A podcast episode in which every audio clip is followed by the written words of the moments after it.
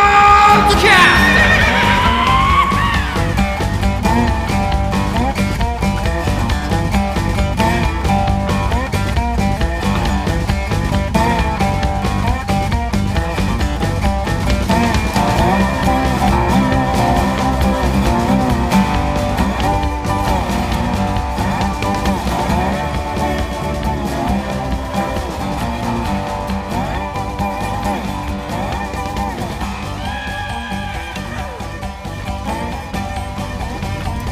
どうも皆さんこんにちは和田虫蔵でございますえっ、と今日はですね、えーなんか謎の 新たなスーパースターゲストを来ていただいてまして、いや一応俺も海外行くので食べ食べなきゃいけないっていうもうもうちょっと前倒しで出してもいいような気いがやしますけもどうちょっともうきついな順番順番抜かしできないです自分の中で ね俺もいろいろ戦略あるからもうすでに収録してもうアップロード準備までして番号も振ってるからその順番を変更するのがもう面倒くせえだけでしかも俺は戦略家じゃない戦略あのー一つ一つのやつに意味を持たしてるからね一回の放送に いや信つじならがれっなているんだよ信じられないなこう野球でいうと全員野球でさ次にこうつなぐみたいな感じになってる からさあそのゲストゲゲストゲストでいろいろドラマがあるんだよ全員野球の一員として だから大河ドラマとかさ朝ドラと思ってもらえばいいんだよあちょっとよくわかんないですけどつながってるんだ全てそうなんですかだからそうくる狂わせてもいけないんだよあそうなんですか、これ一応 そのその意図は誰かこれいつか分かる日は来るんですか、ね、そうそうそううちちゃんとあれさんの中では決ブまラっッてクるのけどレースナー結構多いんで、はい多分みんな分かってるんじゃないのあ分かってる半ん分ぐですかいらは、うん、分かってるやつだけなっていいからあこの順番で来たかのそうそうそう嵐陽一意味があるんだよやっぱりこの順次こいつか意味があるんだよなかなか作詞だなとそでこの流れで今回来ていただいたのう いがやもうやっぱりあれ世の中がもうあれです よ平和になった頃ですよいや空中心で プーチン死んで平和になってる平和になったからですよ8月には平和になってるんですかそうですよいや暗算されてゴルゴ13にゴルゴゴルゴ行ってますゴルゴ行ってますよもいうやなかなか難しいと思いますけどねそんなゲスト、児玉博則さんはい、児玉です。低いテンションでえーっとまあとりあえずバッと職業っていうか肩書きとしてはカカメラマンそうです、写真家ですね。はいはいはカメラマンというのもちょっと違うかな。いなるほどそこはちょっとこう自分がしっくりくなんすかねるじしっくりくるのはカメラマンで多分なんか依頼があって、はいはいはいお金もらっていくみたいうんな感じだと思うんですけど、うん自分はなんかそうでもないんで、そう確かに確か写真家そうです同じ意味だけどちょっと違う。まあニュアンスあんまりねニュアンス的な感じですねうん。にまああれですよね結局最後はもう自分がどっちがそう名乗ったもん勝ちなんですよねうんまあまあそうですし、まあなんかその結局普段こう商業的なうん写はい真はをい撮ってるわけでもないんで、はいはいなるほどそういう意味ではなんかカメラマンではないかなと、まああんまり気にしないですけど。うんなるほどまあ写真はいまあ写真家だねなイメージ的にね、はいはいはい写真家写真家の方に来ていただいた来ていただきましたけれども、はいえーっとまあ知ってる人は知っているっていうような感じだと思うんですけ ど知らない人は知らない知らないまあそうですねえーっと何からお話しすればいいんですかいやあのーまあ、ちょっと軽い自己紹介をお願いします、はもともとあのえーっとずっと報道カメラマンをあのテレビ局でずっとやってて NHK って書いてあるそうよですねね NHK 職員でしたねであ正社員っていうような形なんですねそうですねはいでまあ退職してで今はえーっとまあカメラ屋さんをやってますね高円寺であれあれ自分で経営してるそうですねはいあのいつからちなみにあれごちょうど 5, 年ちょっとぐらい5年あそうなんですかそうなんですえーえそれまでは、えー、と NHK のそうですねやっててで退職して2年ぐらいかなプラプラしてて、はいはいいでいよいよお金もなくなってきて、はいお店を始めてやろうと はい、えそれは最後のギャンブルで お金がなくなってきたからやるやるぞとそうそういうそれまでは感海外でプラプラしたりとかあ結構プラプラしてた時期がああるのんですね出身が神戸って書いてあるんで兵すけど庫県神戸じゃないですねあの辰野市っていうところです俺なんかどっかのプロフィールに神戸って書かれてましたね、多分間違うい、んうんうん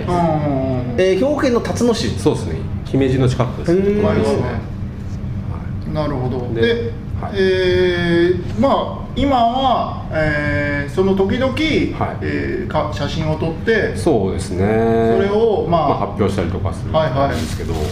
で、えーそまあ半分カメラ屋さんそうですね一応本業まあどっちが本業かわかんないですけど、まあまあそれはね、うんまあそうですねだけどあの、まあ、実はさっきあの行かしていただきましたけど、カメラ屋さんもだいぶ変わってるっていうか個性的な感じじゃないですかフィルムカメラの専門の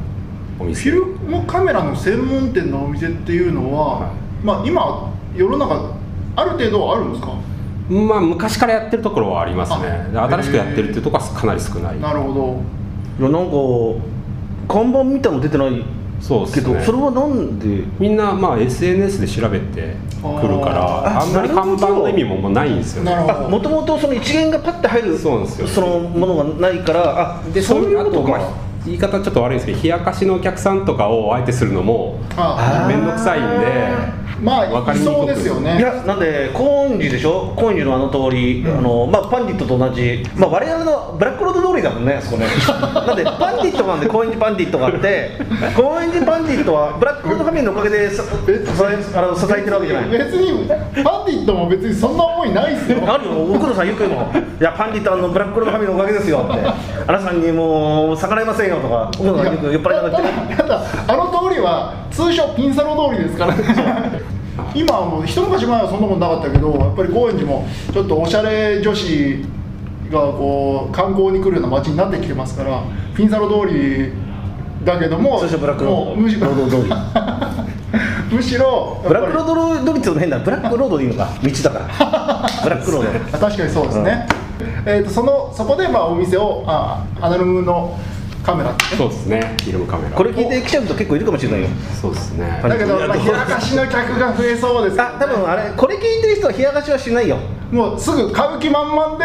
行ってくれといや、興味ある人しかやっぱり行かないと思う よ。なんで、うん。まあそうっすねまあ、だ来るお客さんは大体もうか決まってるんですよ大体10代後半か20代前半でえーおっさんとかじゃないの8割9割女性ですねえ、イメージ的に俺、おっさんだと思ったもん。そういう方はもう老舗のカメラさんに行ってください昔っからあてるいよううな感ところじあでそそっうかいう老舗のカメラさんに入りにくい人とかもいるので、うんうんそういう人向けにやってるんで SNS で調べて、へえあちょっとじゃなあるほど戦略がうまくいってる状況ですかしまあ結果的にですけど ねおおすごいですねえちなみにその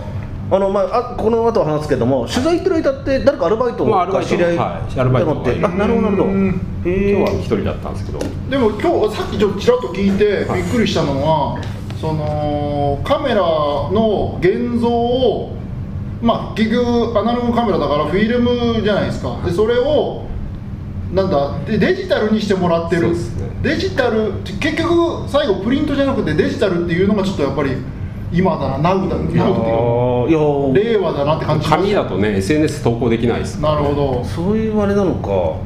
そシれェアはできないっていう、うん、そういうサービスもやってるってことですよねそうですねんじゃあフィルじゃあフィルムはその都度その都度その人たちは消費してるってことですよねそうですねそうですねああすごいなあまあそれがまた人気ある理由の一つっていうはいか、やっぱねあの一枚一枚大事に取るっていうなるほそうそうそうそうそうそうっていうのはいや今はもうい一番一番大事に取ってるやつ多いから腹立ってしょうがないんだよあの手近みとか偉そうにこ別うにいいじゃないですか俺の大変だったの昔一枚一枚大変です高いさっきもなんか一枚さ一ヨドバ本シカさメラ608円ぐらいしてさでヨドバシカメラで50分ぐらい買ってたんだとかってそうだよそれでねあのパッて失敗してる時があるんだよたまに本当たまに開けたしあなんていうのもう全部ダメになってる時とかダメになってるあの時の悔しさわからねえだろでもね原瀬さん写真結構ねしっかり撮られてたって、はラまジオ毎毎かなんかで毎もね毎撮ってますよ、おっしゃってまもうここ最近あんまりその撮ってないですけあどとその初めてのバックパッカーの時うんっていうか、あのイギリスからいろんなヨーロッパああそうあよチャンネルの話ね、うんとかもあれは写真が趣味というより思い出を撮りたかったっていうねうん大事じゃないですか多分若いうちは今しかないと思ったからさ当たり前だけどなんかあれすごいよかったなんか死生観について話してたじゃないですか死生観っていうかなんか話したっけいつか死ぬかもし死ぬっていうのは大前提でいあーつ死んでもいいようにこう形だけ残すあそうそうそうそうそう言ってましたねあれはねすごい ねその撮影に現地行ってる時も、はい旅行でラジオ聞いてたりしてたんで 殺されますよいや向こうでラジオ聞いたら殺されますよ でも、まあまあ、今の話にはありましたけど、うんえっ、となんか実はなんだブラックロードのリスナーであったっていうようなことが後で、まあ、最近分かりいや最初ですね、ん僕と児玉さんの出会いというか、はいあのーまあ、児玉さんはあの写真家として、えーウクライナを、えー、3月そうですね三3月ですねえーあのーしね、ロシアが侵攻した時からウクライナを取材して、うんでやっぱりその時ってあの報道とかがすごかったじゃん TBS から、うんテレビ朝日からもういろんなで俺を見ててで昼間の番組かなんか見てる時に、まあ、児玉さんの有名な写真があるんだけどあのカップルが自転車のね持って自転車でスケボーでしたっけあれスケボーですあれ持った時に俺なそこんで間違えないでください、あの自転車持ったよねなんかね他の。なんかいろいろあるででそのスケボー持った写真見た瞬間におすげえ いい写真だなとすげえ写真だなって、うんそれなんかたまたまインタビューされててそしたらなんかこう日常ふ戦争時、ね、写真っていうとやっぱりね、バンパチパチドンパチやったり、悲そうですね惨な写真、まあ、そういうのもね報道しなきゃいけないんだけど、うん写真家は、うあのまあ、そういう一般のね人がいちゃんと生活してると、うんカップルもいるとなるほどそういうのをちょっと切り取って撮りたいみたいなのがあってものすげえ写真撮るんだと思って。なで要するにまあ現地の人も日常がありその当たり前の風景もそれ存を在そしてれるを切り取りそれを撮りたいみたいなことをテレビで言ってたんですよ、言ってなかったですかそうなんですけど言ってましたよねそれも実は言わされたいやいやいやじゃないですじゃないですあの全部まあなんて言ったらいいですかね、まあ、弱者の戦略じゃないですけど、じゃあ言ってるのもありますよもうなんかいろいろあって、まあ、結局それぐらいしか撮れないっていうのうんうんうがんわかりますあるしよ言ってることも逆に言うとそのセンセーショナルな写真ばっとか映像ばっかり出る出てって、うんうんでそれはもうほとんどジャーナリストもとむしろ撮ってるんですけど、うんうんウクライナ軍とか地元の人がスマホで撮ったりとか。はいはいはいうんもう一番近いやつを撮れる地からね元の人のスマホに比べたら勝てないよね勝てるわけないんですそよりゃそうですよでウクライナ軍がつけてるうんヘルメットとかにつけてる映像絶対勝てないよねカメラうん勝てるわけないんででそうなった時にじゃあもう自分で撮れるもんなんだろうってなった時に、まあ言ってしまえばそれぐらいしか撮れまなあまあまあかったってないるほどなるほうどだからそれはやっぱりカメラマンとか写真家の戦略だからね、うんこれはもうすごいいいことででも単純にもうすげえ写真だなと思ってで名前も一応覚えたというかうわーと思って他のところにもなんか結構出てましたよねあれでそうですねありがたいことにすごいなーって言っててである時その飲んだ帰りに虫と電車乗ってたんですよで電車乗っててあの虫蔵がなんか僕の友達でカメラマンで写真家で多分ウクライナ行ってる人がいるとか言っていやで虫蔵のさそういう友達ってあんまりろくなやついなかったから お前の友達とそういうまともな人いるのって言ったら「いやカメラマンで」ってさちょ子供さんっていうんですみたいなこと言ってたんで小田博則って言うんですけどうーんと思ってでこの写真撮ってるんですよっつったらあのあの写真を見せてくれたんですよ、えこの写真ってあの人って言うになってね、びっくりしてでちょうど横にいたんでで虫蔵があのツイッターの ID アドレス、うん ID あれ教えてくれたんであこの人多そうだと思ってすぐに、うんあのフォローしたらそこをフォロ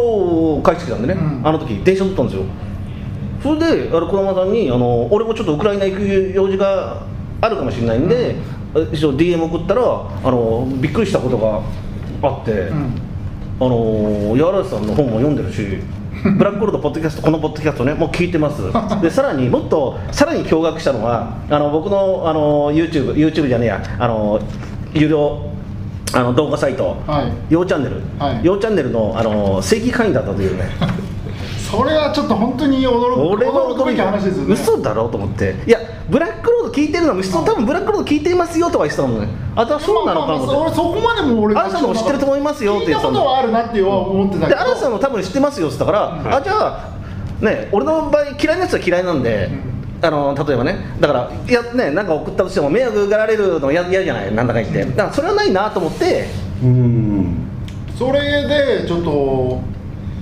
嵐さんのことについては結構前から知っててやっぱり、まあ、昔その20代前半とかでいろんな海外とか行ったりした時に、まあでもその、まあ、最初民放に僕は民放のディレクターやってて、あはいはいはいまあ、安いはそんなないんで、うんやっぱね本とか読んでこう気持ちをこう消化させるみたいな時にもう本屋さんでもう旅行とか、まあ、すごくアジアの本とかもう買いあさって買いあさって。いろんなのよもうも読うんでもうそれこそ本当にもう OL の旅日記みたいなやつかうんわかりますあれたらくさんありますもちろん深夜特急も読んだりとはいはいかはいアジアンジャパニーズとか、うん僕らの世代だと大体アジアンジャパニーズうん読んでる人が多いんですけど、とかもう片っ端からもうアジアの歴史のこととかからの入りだったんですよそうですでその中の一冊が「ブラックロード」だったもともとその大学生時代に旅行してたとかっていうのがはいスタートではあるんですかそうですねはいはいはいそれでだからあんま海外に行くのには全然抵抗はないってういんううか、んうんでそのまあ辞めた後にままた海外出だしたそうっでてすいねう感じですかはい、まあ一緒仕事してる時もちょこちょこ行ってたんですけど、うんなかなか長期では行けないんでそうですよねはえで、あー、のー本題なんですけどやっと、い、はまあ、次、まあ、今後またその香港の取材の話は聞かせてもらいますけども、はいとりあえずなんでそもそも、まあ、ウクライナ行こうと思ったんですかね例えば、あのーまあ、いや2月の終わり侵攻したじゃないですか、うんそうですねあのーいはいまあ、侵攻して大変だと大騒ぎになって、はいでいつのいつの時点で行こうって思ったんですかねえっとね進行するかもみたいな話ありました年末ぐらいからみんなずっと実はやっててあったあっ、であなんかアメリカ大使館はうんなんか退避したりとかっていうのを1月の末とかに言われてて、はいはいでその時からまあ気にはなってたんですよ、うんでまあ進行ってなった時に、最初 TBS かな報道特集のクルーが一番初めに入ったんですよ、えあー、はいあのー戦争が始まってそうす,、ですねぐに入ったすぐに入っあてそうなんですかあでも入れてるなと思って、うんうんでその人がたどったルートとかを自分とかで調べたりとか調べしてて、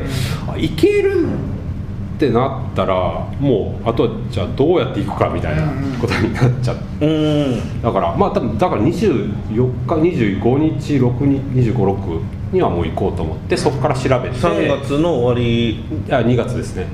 あれちょっと話それ変わるけど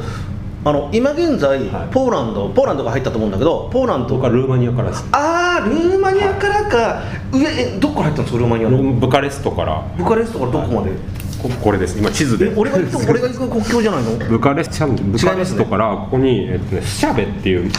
ャバっていう小さい町があってでここにシレトっていう国境の村があるそそれ行きますよ俺でここからチェルニフィツィっていうところに入るんですねウクルウクライナのうんでここから入ったんですよはいはいはいでわかりましたまあえっとわかりましたわかりましたあれもまあウクライナのわかった西部の方そうですねそれもだからもちろんどこいウクルーマニアそれまでマスコミはもちろんルーマニアとかポーランドには行ってたんですよ、うんでウクライナには入らな入らなくてはいはい国境で取材みたいな、あそうだそれ入れてきた人を取材するみたいな、うんはいはいでそれを同じことやってもまあ意味がないし、うんと思って、うんで入れるかどうかももちろんルーマニアの大使館日本大使館とか、うんあの電話しても,、うんやっぱよくわかんないと、うん入る実際問題、うんでもちろんウクライナの大使館もそんな対応できないっていうので、じゃあもう行ってみるしかないなと思って、う行んってみたって感じですでブカレストそうですねブカレストを一泊してでもね72時間以内にたどり着かなきゃいけないんですよあそれは一応そ一応公式にはウクライナは PCR 検査を受けて、とあの日本で受けて72時間以内に入ってくださいっていう今もそうですかで今はぶっちゃけ本気なんですよ公式には一応そうまで言ってるはずなんですけどそれでもじゃない全くテストしないですそうですよねあそうなんですねえとりあえずじゃあブカレストから最初そうです行ブけカレスト一泊でもその前トルコで経由して結構時間かかってるんで、うんトルコ結構そう急いでなるほどもう鉄道で行ってはいはいはいって言ってでそのスチャバっていうところでスチャバわかったあの最後あれ鉄最後の鉄道の街なんですよ知ってます知ってますそっからあれだあのババスみたいなのあるんだ草原のバスがもうえっ、とねなくてたまたま消防のボランティアはが消防車両のワゴン車ではいはい国境まで行って難民の人をスチャバって街うにん持って運んできてでまたあのむ迎えに行くところだから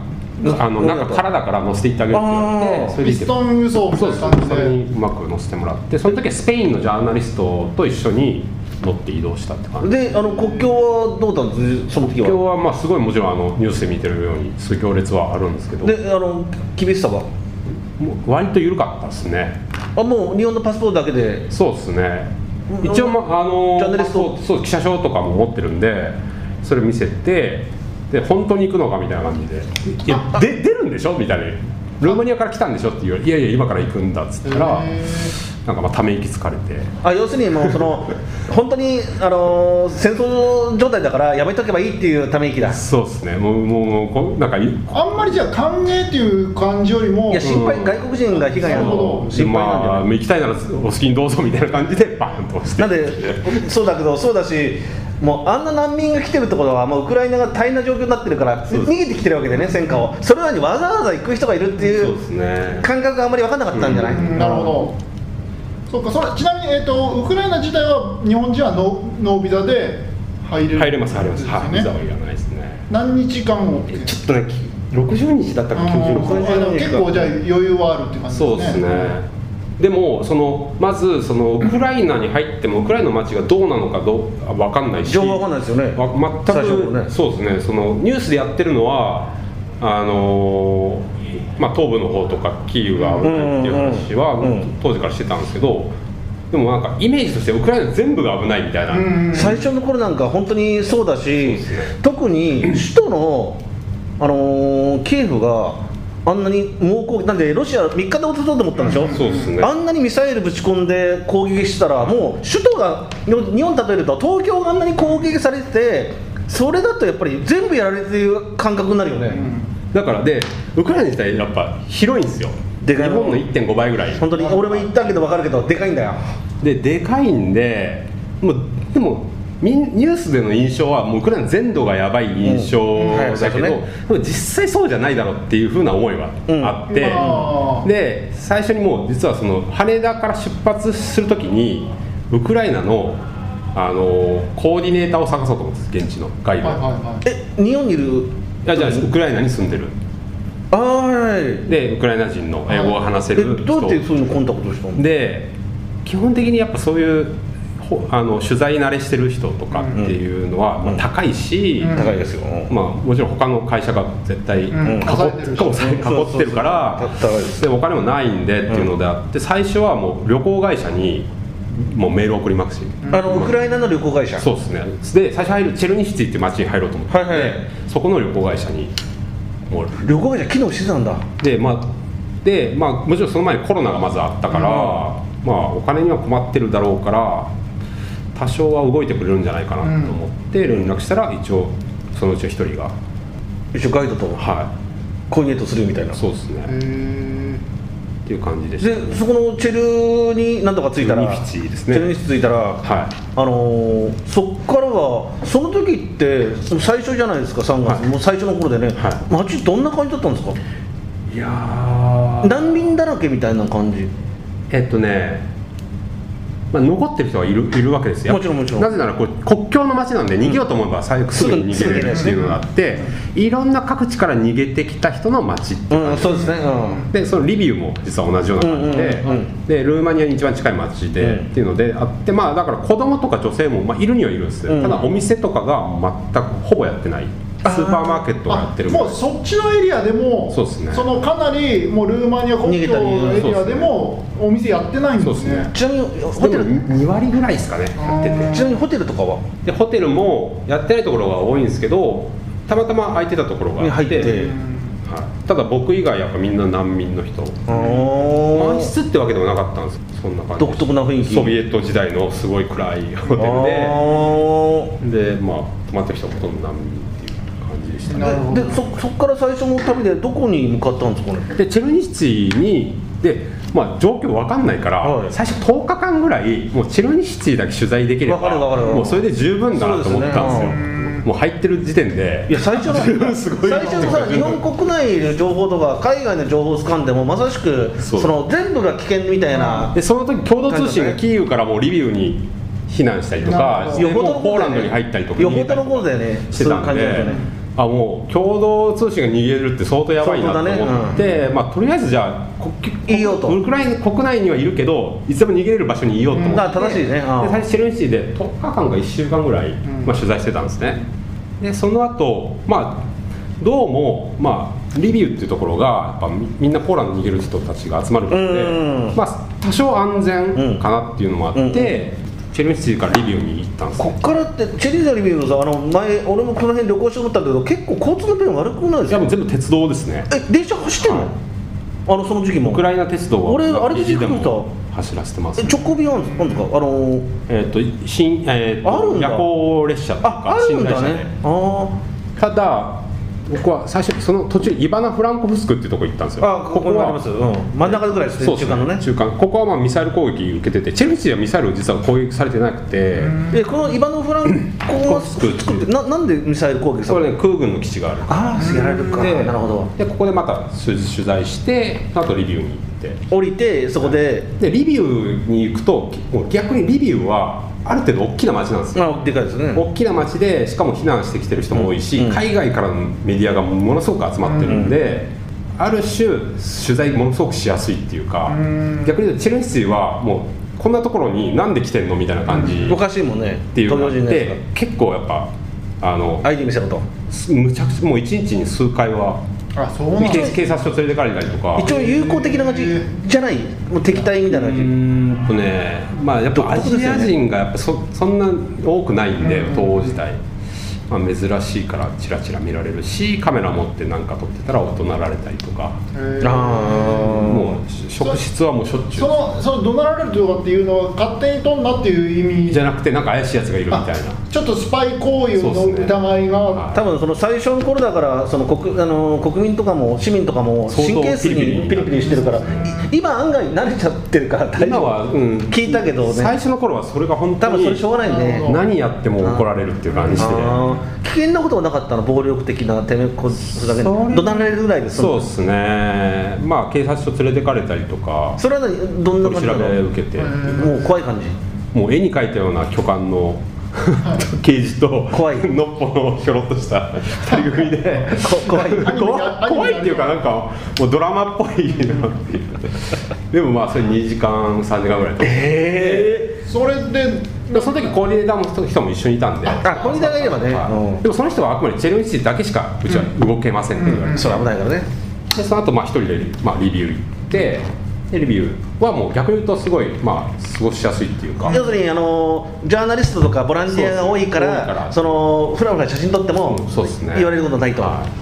そその時行ったレビューはどどどんな感じだったの街の難民だらけって感じそうですね避難してきてる人も多いし、うんなんならその避難してきてる人相手に観光ガイドの人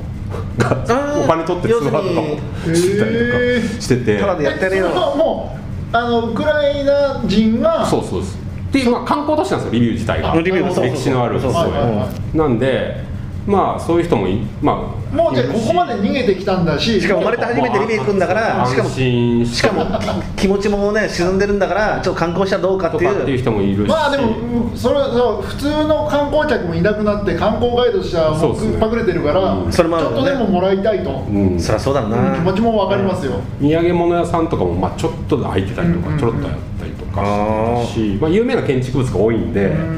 ホテホテルは普通にホホテルはやってましたねただただブッキングコムとか見ると面白いよあのキーウとかリビウ見るとあの一応今こういう状況なので、この情報を仕入れて、うんあのよと予約と宿取ってくださいとか言ってさ最新情報見ても最ら初わにな見いてとももしかしたらその営業してない場合もあるみたいな、うんなんかいろいろ書かれてそれま後々そうなんですけど実際ハルキウ行った時やってなかったですねす予約したのに予約したのに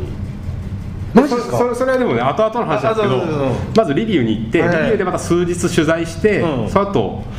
やっぱキーウに行きたいわけですよ、うんそれはあのなあのいや写真家魂ここまで来たらそう写真家魂とあと慣れ慣れもあるよねそうですだねってなんかちょっと麻痺してきてるっていうのがあっそうそてれはわかりますちょっと危ないなとで思もってねるんです人けど間ね死ぬ時ってそういう時なんだよああのーいや本当にあのーちょっとおかしくなってきてうん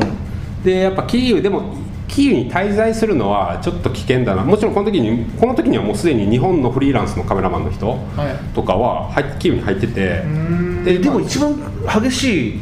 戦いの時じゃないですかでその時に、うんまあでもあのキーウ自体が、まあ、まあ入りたいんですけど、うんキーウがもし本当に危険な状態になった時に、うん出れなかったら一番怖いじゃないですかそうなんで鉄道しか足がないのであ先にバスはバスは無理バスは危ないもうねあ常に満員みたいそのな感染あ道路塞がれてるそうですねあとそう時間はどれぐらいかかるかわかんないあのち検問所がものすごく多いんであれ何人か出れなかった人知ってます日本人でそうですねいあろいろの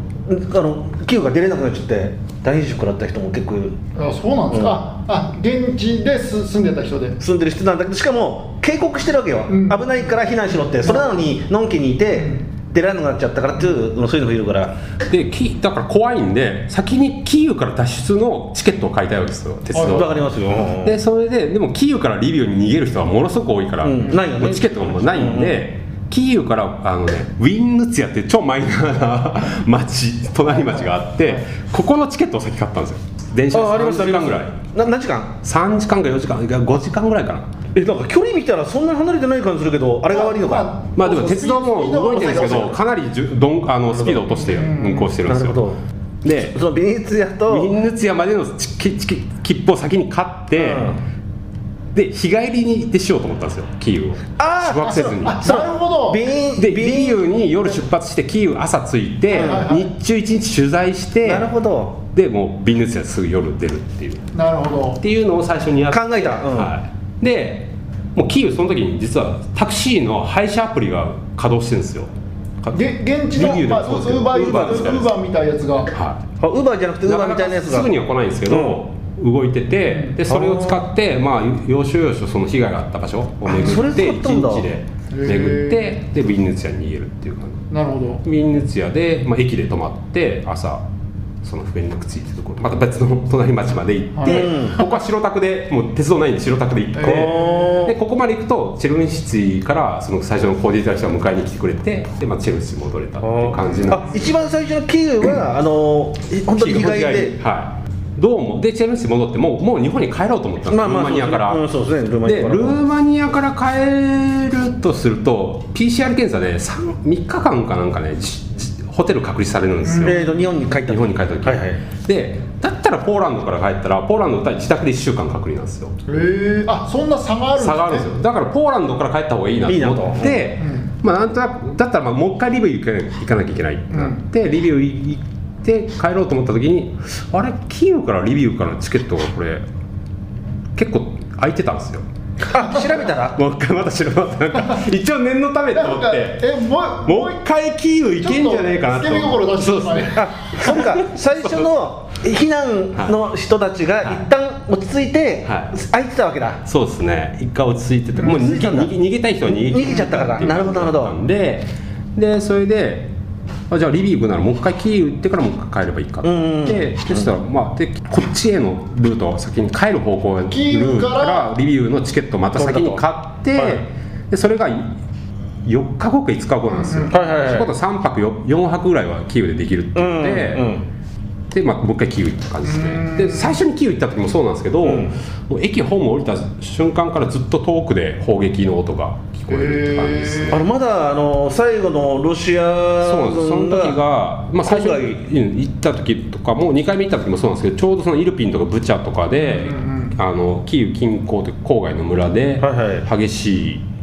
まあ、戦闘をやってるような時ですね、あのブチャとかイルピンとか被害あったところとか、まあ、俺もキーウ行ったことあるんだけど、はいそのまあ、もちろんそういうとこ用がないから行かないじゃないですか、はいはい東京を例えるとどんな感じなの神奈川みたいな感じなの八王子みたいな感じなの、えーいやそこまで行かないですね車で30分ぐらいで着いちゃうんでじゃあ、えー、とキーウの中心街が、まあ、東京え丸の内あの辺だとしたらイルピンは まあまあそれも高円寺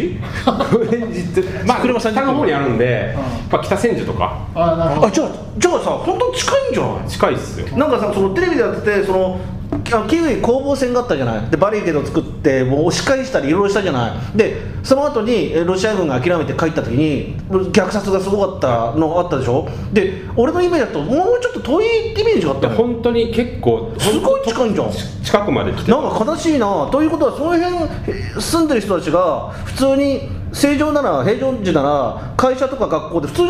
街通ってるような距離なわけでしょそうですねむしろそういうところは、まあ、郊外なんで、まあ、キーウで働いてあのなんで一軒家こうやって亡くなったとこ多かったもんイねルピンとかブチャあそんなと大変なイメージなかだんだと新興の町、むまあ、村っていうか新興ベッドタウンみたいな感じのあるんでキーウよりは静かで過ごしやあすいので,、広いねおーでキーウで働いて家に帰るブチャに帰るみたいもうちょっなと人も俺イメージ的に離れてると思ってたんで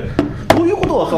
本当にギリギリまで攻められたんだそうねそうそうそうはいそうなんですいやなんかさテレビだと場合ここまで抑えてると大丈夫か落ちんの落ちんなと思ってたけどここで抑えて会社とかいろいろこうやってるけどその大きさのイメージがなかったのよねただやっぱ現地って分かるのがキーウがもう本当に要塞都市みたいになってるんですよ、うんバリケードも何重にもしてるし、はい街中に塹壕たくさん掘ってるしなるほなんで、まあ、相当頑張らないとロシアも攻め込めれないっていうか、っていう感じはありましたけど、ね、大きいもうあれだ小田原の総構えみたいな感じかな小田原ピンとこない けどもうあピンとこない例えがいっぱい出てくるからいやいやじゃあ子供さんさっき城は興味ないって言ってたからあそそうですねのあのまあこれ城好きな人だからい小田原城の総構えはいはい、うんいやでもでもいや何しろそうかなりこう厳重に守られでてもあれだよ川とかダムとか決壊させたり橋とか破壊したりものすごい戦略してんだよねロシアあ違う違う違うウクライナウクライナ軍えーだからしかも空港も最初取られたんだよ、うんで奪い返したんで奪い返すの理由もあったんだよね、うんうんいろいろこう細かい戦略はちょっと今日話さないけど、いやでもすごいね優秀なんだよウクライナの軍めっちゃくちゃ、えやっぱりその時は、まあ、イルピン部ちゃんもまだあの戦闘してたんで、うん2回目のキーウも入れなかったんです、うんでキーウの街中で取材するしかなかったんですけどその後に、